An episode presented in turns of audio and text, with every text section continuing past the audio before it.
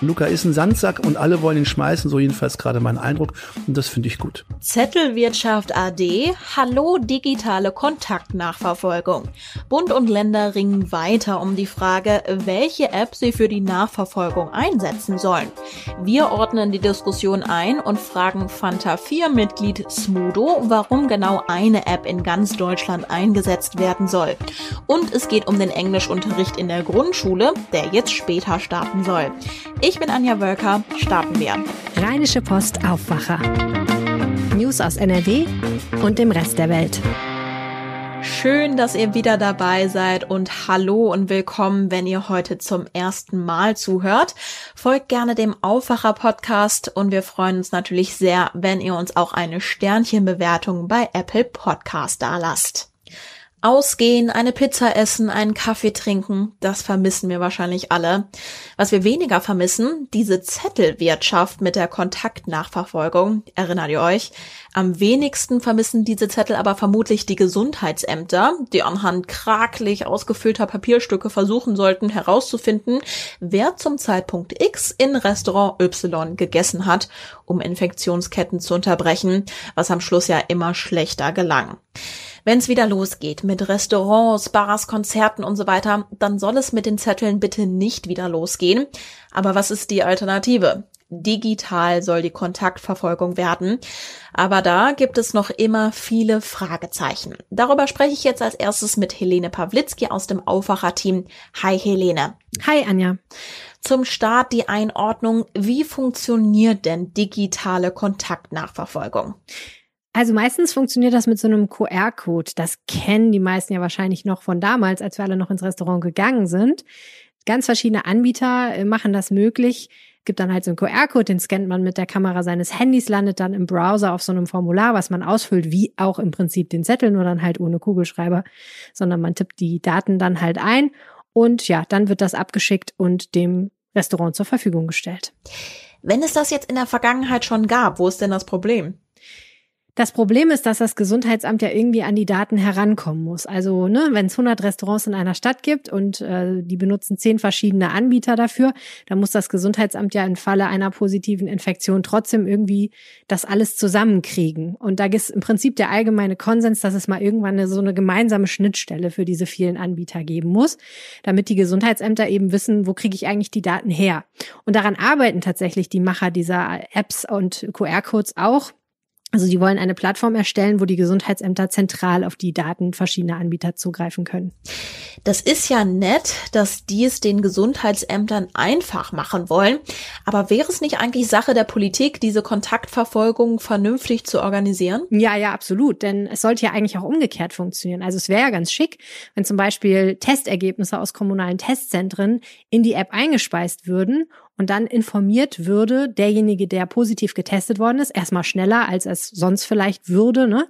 dass er sofort auf seinem Handy eine Push-Mitteilung bekommt, statt einer E-Mail oder vielleicht sogar eines Briefs und eben vielleicht sogar gleichzeitig alle anderen Menschen, die es betreffen könnte, weil sie eben in Kontakt waren oder eben im gleichen Restaurant wie derjenige gesessen haben, sofort auch ein Alert bekommen. Das wäre natürlich ganz schick und würde den Prozess wahnsinnig ähm, schneller machen und dadurch vielleicht dann auch Infektionsketten schneller beenden. Die Politik hat das Thema auch schon diskutiert. Die Ministerpräsidenten haben sich in der Ministerpräsidentenkonferenz darauf geeinigt, ein System auszuwählen und voranzutreiben. Jetzt ist eigentlich nur noch die Frage, welches System. Sehr wahrscheinlich wird die Wahl auf die App Luca fallen. Zumindest sieht es im Moment danach aus. Die funktioniert ein bisschen anders als das System, was ich vorher beschrieben habe. Da wählt nämlich nicht der Gastronom sozusagen die App aus und druckt den QR-Code aus und klebt ihn auf seine Bierzeltgarnitur, sondern der Gast hat diese App installiert und checkt damit überall ein. Und wenn man dann positiv getestet ist, weiß das Gesundheitsamt auf einen Schlag, wo man in den letzten 14 Tagen war. Vorausgesetzt, man gibt seine Zustimmung in diesem Moment. Das hat offenbar viele in der Politik überzeugt, zum Beispiel auch NRW-Ministerpräsident Armin Laschet. Der hat sich das sogar angeblich selbst von den Machern am Telefon erklären lassen. Und fast hätten sich die Ministerpräsidenten auch festgelegt auf die App Luca, aber dann kam ein Veto von Malu Dreyer, der rheinland-pfälzischen Ministerpräsidentin von der SPD, die gesagt hat, na, da gucken wir lieber noch mal ganz genau hin, ob das mit dem Vergaberecht hinhaut, was ja vielleicht auch ganz schlau ist. Äh, denn es wäre ja ärgerlich, wenn äh, die Politik sich auf die App festlegt und hinterher dann ähm, andere Anbieter klagen und sagen, das geht aber so nicht, wir wollen auch zum Zug kommen. Also jetzt wird erstmal noch ein bisschen weiter beraten und dann schauen wir mal. Danke dir, Helene, für die Infos. Sehr gerne. Und ja, Luca, den Namen der App habt ihr vielleicht schon mal gehört, kennt man vielleicht auch, weil ein berühmter Name dahinter steht, der Rapper Smudo von den Fantastischen Vier. Und mit dem hat unser Kollege Jan Drebes darüber gesprochen, was die Luca-App aus seiner Sicht von anderen unterscheidet. Lieber Smudo, vielen Dank, dass es klappt mit einem kurzen Interview zur Luca-App, die du ja unterstützt. Und ähm, ich würde gerne einsteigen mit der Frage, weswegen es aus deiner Sicht wichtig wäre, dass sich Bund und Länder einheitlich darauf verständigen, die Luca-App einzusetzen. Also, hm, schwer das kurz zu sagen. Die Luca-App ist ja nicht nur die Luca-App, es ist ein System und es ist auch nicht nur die Erfüllung der Dokumentationspflicht. Also es gibt auch digitale Tools, die das machen, aber am Ende schicken die nachher einen Datensatz mit hunderten von Namen und Adressen an das Gesundheitsamt und dann müssen die sozusagen händisch alle durchtelefonieren. Und da ist die Achillesferse, da ist der Flaschenhals. Das funktioniert nicht. Deswegen muss man den gesamten Prozess digitalisieren, indem man eben das alles so ins Gesundheitsamt spielt, dass wenn die dann die Daten zum Beispiel von einem Restaurant Restaurant ziehen wollen, einfach gleichzeitig eine Meldung herausgeben an all diejenigen, die Luca haben und in dem Etablissement und dann kriegen sie einfach eine Meldung auf dem Telefon, das Gesundheitsamt so und so hat heute die Daten aus dem Restaurant geholt, in dem du auch warst zu dem Zeitpunkt. Damit ist jeder gewarnt und muss sozusagen nicht mehr rücktelefoniert werden. Dieser Hin- und Rückkanal ist nur möglich, wenn es quasi ein System gibt. Das ist das, worauf sich die Bundesregierung netterweise im Ministerpräsidentenbeschluss letzte Woche dazu bekannt hat, festzustellen, das geht so. Und deshalb ist es wichtig, dass Bund und Länder sich darauf verständigen und einigen, Luca einzusetzen. Welche Erwartungen hast du an Bund und Länder, um den Einsatz dieser App äh, bestmöglich zu gestalten? Also am Ende ist Gesundheit und Datenschutz ist Ländersache. Deshalb ist es am Ende müssen es die Länder machen. Der Bund kann natürlich empfehlen, dass es bundesweit geht und das können sich alle dem einstimmig anschließen, was die Sache natürlich beschleunigen und vereinfachen würden. Wir leben nun mal in einer Demokratie und es gibt Abstimmungsprozesse, die einfach auch Zeit brauchen. Und ähm, deswegen ist es von Vorteil, dass wir mit Luca so weit am Start sind, dass wir eigentlich alle Gesundheitsämter anschließen können in den nächsten drei bis vier Wochen und dann sozusagen softwaremäßig den Anschluss gemacht haben, dass die Länder dann Luca einführen können, je nachdem, wie sie es am besten brauchen. Und da wir noch eine Weile im Lockdown sind, ist jetzt die Gelegenheit, das zu machen. Und ähm, das ist die Erwartung, die ich an Bund und Länder habe. Aber ich, das, ich sehe, dass der Wunsch da ist. Keiner hat mehr Lust auf Pandemie. Alle wollen irgendwie mit zugreifen. Im Gegensatz zu einer Flut, wo wir das Wasser sehen können, welches über die Ufer tritt und wir uns alle darauf verständigen können, jetzt einen Sandsack zu schmeißen, ist das bei einem Virusbefall ein bisschen schwierig. Aber Luca ist ein Sandsack und alle wollen ihn schmeißen, so jedenfalls gerade mein Eindruck. Und das finde ich gut. Kann denn der Einsatz der App aus deiner Sicht dazu führen, dass ähm, trotz wieder steigender Infektionszahlen äh, mehr Freiheiten zum Beispiel in der Gastronomie auch jetzt schon möglich werden? Ich bin kein echter Epidemiologe. Es ist nun mal so, dass wir den Virus nicht sehen. Bei einem Hund, der von Flöhen befallen ist, können wir mit der Lupe sehen, wie der Floh sich verhält, wie er sich vermehrt und wo er langläuft und wo ich Flohmittel benutzen muss. Das können wir bei der Pandemie eben nicht. Und aktuell im Lockdown ist es auch so, dass sich die Leute offensichtlich an den Stellen infizieren, wo man eben nicht mit der Lupe hin kann. Und wir haben die Möglichkeit, als schlaue Menschen uns informationstechnisch so zusammenzutun, dass wir den Virus sichtbar machen können. Mit Corona-Warn-App und mit Luca und mit anderen Techniken. Und dann können wir ihn beobachten dann können wir sehen, wie die Pandemie sich verhält und dann können wir darauf eingehen. Und dann hoffe ich, dass wir mit den, mit den Erfahrungen, die wir gemeinsam sammeln können, äh, in der Lage sind, uns mehr Freiheiten trotz Pandemie zu ermöglichen. Trotzdem wird es nicht so sein, dass der Virus weg ist. Es wird nicht so sein, dass sich 10.000 Leute eng im Stadion zu den Fantas treffen können. Das wird nicht passieren, solange der Virus so unkontrolliert durch die Gegend geht. Ich denke, eine Mischung aus Impfhintergrund und Testing und den ganzen Softwaren wird es schaffen, dass wir recht rasch dorthin kommen. Aber mein Tipp, also ich glaube, Mehr Freiheit ja, aber das wird ganz langsam aufgeblendet und ich glaube, das geht über einen Zeitraum von, sagen wir mal, sagen wir mal anderthalb Jahren. Im Gespräch waren das mein Kollege Jan Drebes und Rapper Smudo von den Fantastischen Vier. Hello, my name is Anja, nice to meet you. Früh übt sich ja bekanntlich und so steht der Englischunterricht schon auf dem Stundenplan von Erstklässlern. Jetzt wird der Lehrplan an den Schulen in NRW allerdings umgestellt. Englisch soll erst ab der dritten Klasse unterrichtet werden. Meine Kollegin Kirsten Bialdiger, Chefkorrespondentin für Landespolitik, weiß warum. Kirsten, what's going on? Ja, hallo. Darf ich auf Deutsch antworten? ja, ja, natürlich. Die Grundschule ist schon so lange her. ja, folgendes Hintergrund ist, also jetzt, wie du sagtest, soll der Englischunterricht erst ab dem dritten Schuljahr beginnen, weil es Fachleute gibt, die den Sinn eines früheren Beginns anzweifeln. Die sagen nämlich, viele Kinder haben erst mal damit zu tun, ihre Muttersprache richtig zu lernen, auch dann eben im Schriftbild zum ersten Mal. Und wenn sie gleichzeitig eine Fremdsprache erlernen sollen, dann sind sie schneller verwirrt und das ist dann für beide Sprachen nicht förderlich. Und die Schulministerin sagt im Schulausschuss, gerade Schüler mit Migrationshintergrund, die vielleicht sowieso in der deutschen Sprache noch nicht ganz so firm sind, wenn sie zur Schule kommen, für die ist es ganz besonders schwierig, Englisch und gleichzeitig Deutsch zu lernen. Du hast die Schulministerin genannt, das heißt, die Entscheidung in der Politik ist endgültig. Ja, das ist eine Verordnung, die ist im Schulausschuss mit den Stimmen von CDU und FDP verabschiedet worden. Die AfD hat sich dann auch zur Unterstützung noch durchgerungen. Die wollten eigentlich den Englischunterricht in der Grundschule ganz abschaffen.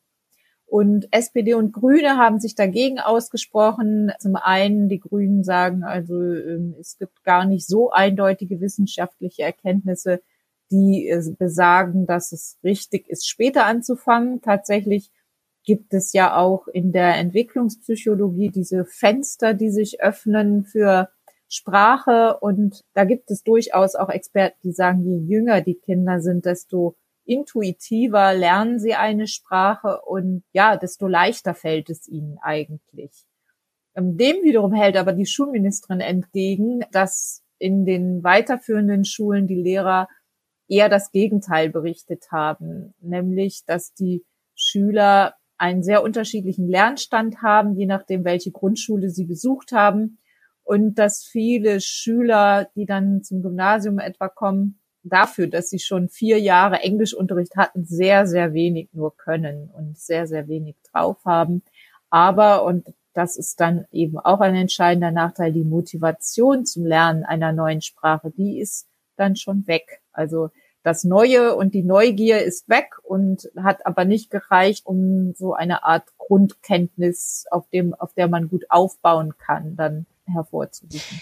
Wenn ich dich richtig verstehe, gibt es also nicht die Studie, die jetzt belegt, dass man tatsächlich ab der ersten Klasse mit Englisch starten sollte oder eben erst später? Ja, ganz genau. Aber äh, Schulministerin Gebauer eben hatte das zum Ziel ges sich gesetzt. Das ist Teil des Masterplans Grundschule. Da wird eben auch in anderen Fächern nochmal der Lehrplan überdacht und überarbeitet. Sie vertritt eben den Standpunkt, dass es besser ist, später anzufangen und äh, hat das dann umsetzen können. Das heißt, ab dem kommenden Schuljahr schon, also für die kommenden Erstklässler, wird es Englisch nicht im zweiten Schulhalbjahr der ersten Klasse geben, sondern eben dann erst in der dritten Klasse. War diese Entscheidung denn jetzt eigentlich eine Überraschung? Unter dem Eindruck der Pandemie reden wir jetzt natürlich primär die gesamte Zeit über Corona und jetzt kommt plötzlich der Englischunterricht? Ja, das äh, war ein weiterer Kritikpunkt, insbesondere auch von SPD und Grünen, die gesagt haben, die Schulministerin hat doch nun wirklich, weiß Gott, Besseres zu tun zurzeit, als sich um den Englischunterricht in der Grundschule zu kümmern und um diesen Masterplan Grundschule und man sollte doch auch die Grundschulen nicht mit dieser Lehrplanänderung belasten, die ja weitgehender noch ist. Also es sind ja noch weitere Änderungen auch vorgesehen, sondern sie sollte sich doch jetzt erstmal zum Beispiel darauf konzentrieren, wie denn die angekündigten Tests von Schülern umgesetzt werden können ab der nächsten Woche. Überhaupt, wie man den Gesundheitsschutz jetzt in den Schulen besser sichern kann, wenn Montag wieder alle Jahrgänge, wenn auch im Wechselunterricht, dann wieder in der Schule sind. Die Entscheidung zum Englischunterricht ist also gefallen. Die Infos gab's von Kirsten Bialdiga. Herzlichen Dank. Sehr gern. Und das sind die Meldungen aus der Landeshauptstadt, wie immer von den lieben Kollegen von Antenne Düsseldorf. Hallo. Hallo und schönen guten Morgen aus den Shadow-Arkaden. Das sind heute an diesem Donnerstag die Düsseldorf-Themen von Antenne Düsseldorf. Heute wird es am Vormittag ab 11 Uhr dreimal laut in Düsseldorf. Die Stadt macht mit beim Warntag in NRW und testet ihre Sirenen. Dabei soll auch überprüft werden, ob die 81 Anlagen in unserem Stadtgebiet gut zu hören sind. Der Test dauert eine knappe Viertelstunde. Wir alle können dabei auch mithelfen. Wenn wir den Probealarm nicht oder nur leise hören, sollten wir das beim Gefahrentelefon melden, nicht unter der 112. Unsere Beobachtungen dienen der Stadt dazu, das Sirenennetz immer zu optimieren und gegebenenfalls auszubauen. Erstmals dabei sind auch mobile Teams des Ordnungsdienstes. Sie sind an vier Standorten unterwegs und führen Schallmessungen durch, unter anderem in Rad und Flingern. Außerdem sollte die Nina Warn-App uns über den Sirenentest informieren. Im Ernstfall sollten wir Fenster und Türen geschlossen halten und auch Antenne Düsseldorf einschalten. Auf den Autobahnen in und um Düsseldorf ist die Zahl der Verkehrsunfälle im letzten Jahr deutlich gesunken. Die Polizei registrierte insgesamt gut 10.000 Unfälle. Das sind rund 30 Prozent weniger als noch im Vorjahr. Allerdings stieg die Zahl der Toten auf den Autobahnen deutlich an. Elf Menschen waren auf den Autobahnen rund um Düsseldorf 2019 ums Leben gekommen. Im vergangenen Jahr waren es 18. Die vielfach Corona-bedingte freie Fahrt hat offenbar zu höheren Geschwindigkeiten und damit zu schwereren Unfallfolgen geführt.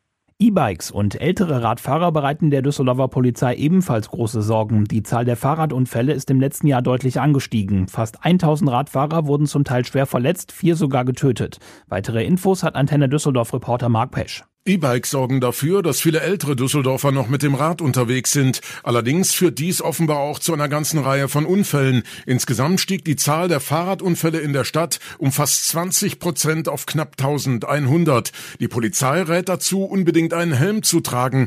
Insgesamt ist die Entwicklung bei den Verkehrsunfällen aber erfreulich. Auch Corona-bedingt krachte es im vergangenen Jahr deutlich seltener als noch im Vorjahr. Die Polizei registrierte einen Rückgang um 20 Prozent auf rund 24 25.000 Unfälle. Hier in Düsseldorf sind vier weitere Menschen an den Folgen ihrer Corona-Infektion gestorben. Das geht aus den aktuellen Zahlen hervor, die uns das Robert-Koch-Institut für den heutigen Donnerstag geliefert hat. Seit März vergangenen Jahres sind damit bislang 294 Menschen hier in Düsseldorf mit dem Virus gestorben. 72 Neuinfektionen gibt es heute und auch wieder einen leichten Anstieg der 7-Tages-Inzidenz. Sie liegt heute bei 52,3. Gestern lag dieser Wert noch bei 50,8. Die Antenne Düsseldorf Nachrichten nicht nur im Radio und hier im Aufwacher Podcast, sondern auch rund um die Uhr online auf unserer Homepage antennedüsseldorf.de. Und das sind die Meldungen und da starten wir mit zwei wichtigen überregionalen Meldungen. Heute wird der Nuklearkatastrophe von Fukushima vor zehn Jahren gedacht. Am 11. März 2011 verwüsteten ein Erdbeben und ein gewaltiger Tsunami den Nordosten Japans. Im Atomkraftwerk Fukushima Daiichi kam es zum Gau, der schlimmste Atomunfall seit Tschernobyl. Im Kampf gegen die Corona-Pandemie könnte heute ein neuer Impfstoff zugelassen werden. Die EU-Arzneimittelbehörde EMA entscheidet über den Impfstoff von Johnson Johnson. Die umstrittenen Chatgruppen bei der Polizei in Mülheim an der Ruhr sind heute Thema im Innenausschuss des Landtags. Innenminister Herbert Reul stellt einen Bericht der Sonderinspektion vor. Diese war nach dem Bekanntwerden rechter WhatsApp-Chats einberufen worden. In mehreren WhatsApp-Gruppen wurden unter anderem Hitlerbilder und hetzerische Inhalte geteilt. Teile des Berichts waren schon vor der Vorstellung des Innenministers bekannt geworden.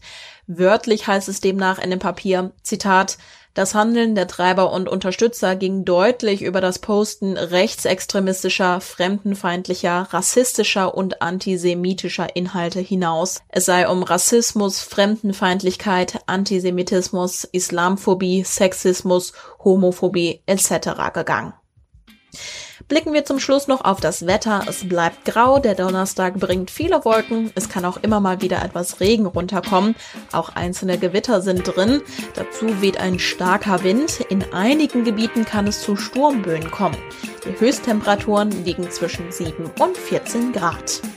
Schön, dass ihr wieder dabei wart. Ich wünsche euch einen angenehmen Donnerstag. Kommt gut durch den Tag. Ich bin Anja Wölker. Ciao. Mehr Nachrichten aus NRW gibt's jederzeit auf RP Online. rp-online.de